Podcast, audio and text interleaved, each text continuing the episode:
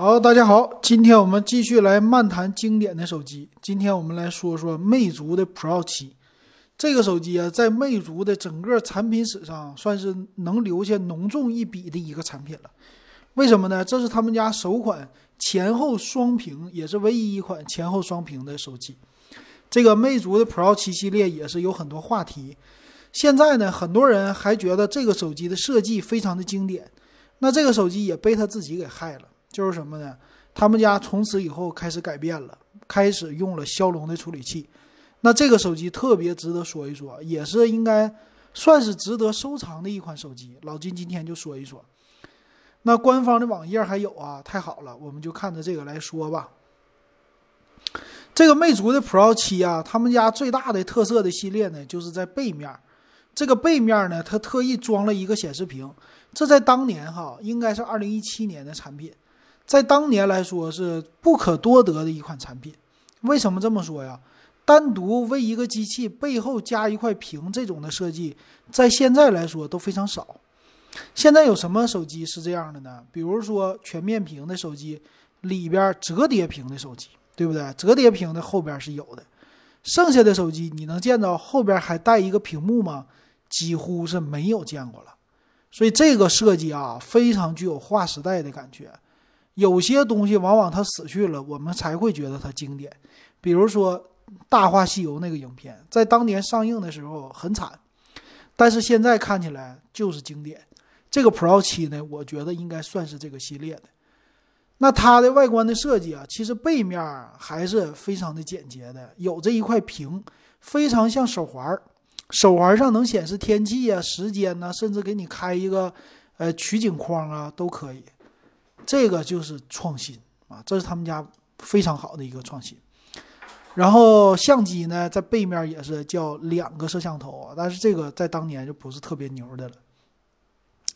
我们来看看它具有的这个特色，哎，具有的特色哈啊，这官方介绍的，呃，第一大的特色，官方说了，就是我叫双瞳如小窗啊，这怎怎么说来的 这句话？我赶紧看看它的广告。双瞳如小窗，佳景观丽丽。这句话也算是当年他们家非常具有特色的一个，哎，一句话了，和别人都不一样。很多人都抄苹果，那他家就没有抄苹果哈。啊，我们都非常喜欢他营造的这种高端的气味啊，比如气味，氛围啊，就是这种感觉。但是呢，我们也都知道它高端不起来，就这处理器被这个处理器害了。啊，当年的这个机身的造型也是属于超薄的机身，和 iPhone 六非常的像，因为他们家也是就对于设计呢，很多都是跟苹果不能说是一样，但是契合的。啊，他们家也常常说我是领先于苹果的设计，但是系统方面呢是跟三星契合的，算是一个融合体啊。这是魅族的定位，其实很好啊。那背面的这块屏啊，在当年来看，配一个 AMOLED 屏哈，整个什么息屏显示这些功能都有，在现在来说也是没人再这么做了。如果有一天，我还是想，这个魅族 Pro 七，魅族能出一个经典手机，能不能复刻 Pro 七？里边的呢还是旗舰机的配置，比如说骁龙八六五，明年的骁龙八七五，别管是八几五，能不能配到那种顶级的设计？把那个放进去，再把这个框留着，单独加一块屏，卖的稍微贵一点，还是有人可以接受的。我觉得还是非常创新的，挺好的，是吧？那背面的这块屏啊，在你取景的时候也可以用，干别的也可以用。那摄像机呢？摄像头啊，这就不算是什么特别的了。完了，再有一个叫后边背盖是拉丝的那种的感觉，和不是镜面的哈，拉丝的。拉丝的纹理呢，看起来也不是那么特别的高档，在现在来说。然后正面呢，和我们上一期介绍过的小米六非常相像。呃，它呢底下有一个 M 键，这个 M 键呢也是指纹识别合在一起的。屏幕呢两种，Pro 版是五点二寸小屏机，然后 Plus 版呢是五点七寸大屏机，而且是二 K 屏啊，这个屏幕非常的好，这是他们家主打的嘛。定制屏幕，然后对比度达到一万比一的对比度啊，然后色域也比小米六的高，NTSC 达到百分之一百零三，那挺好的了。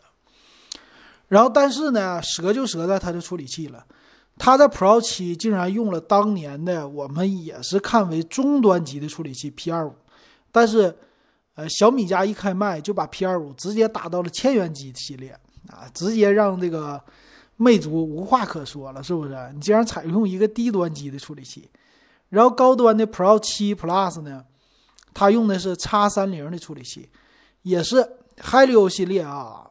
MTK 叉系列好像也就出到叉三零，再后来四零五零你听过吗？好像没听过了吧？为什么呢？X 系列不成功，就是想冲击高端没冲上去，后来没办法继续出来 P 系列，到现在那个 P 六零还有呢，是不是？这就是当年的啊，冲没冲上去。但今年开始，MTK 可以往上冲了，比如说他们家的呃 MTK 的天玑一千系列。现在是一千的一千 P 了，为什么现在能冲击？因为有这个势头把它推上去了，尤其像当年机当年的山寨机一样，哎，直接上去了，有这个势头它才能起来哈。但是在魅族 Pro 七那个年代啊，Helio 啊，整个 MTK 就没人捧的，都是用脚踹啊，直接给踹下去了，所以这也是直接导致他们家整个的管理层废掉的一款机型，哎，做的确实很可惜哈。然后充电啊，充电也是还是挺快的。我看了介绍是二十五瓦的充电，这在当年也很不错的了。确实啊，各个方面在现在来看非常经典的机型。可惜啊，没有什么全新机啊，售价呢也不便宜了。现在你要买的话，五六百、七八百都能买到。我们来看它的参数吧。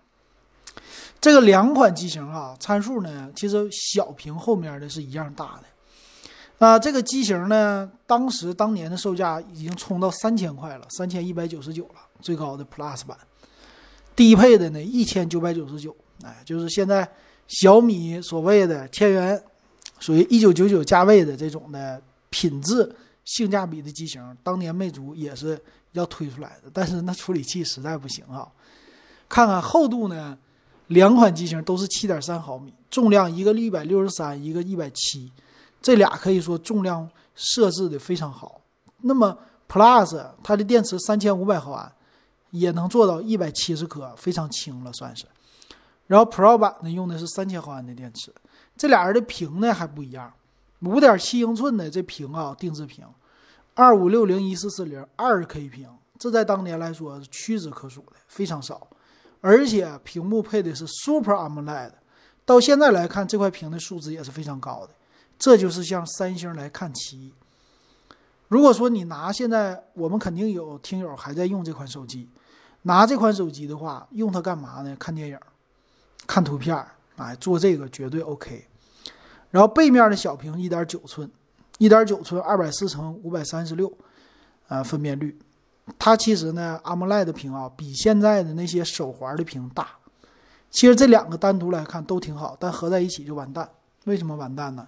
主要就是它的软件这些支持不行啊，再有一个处理器也不行哈。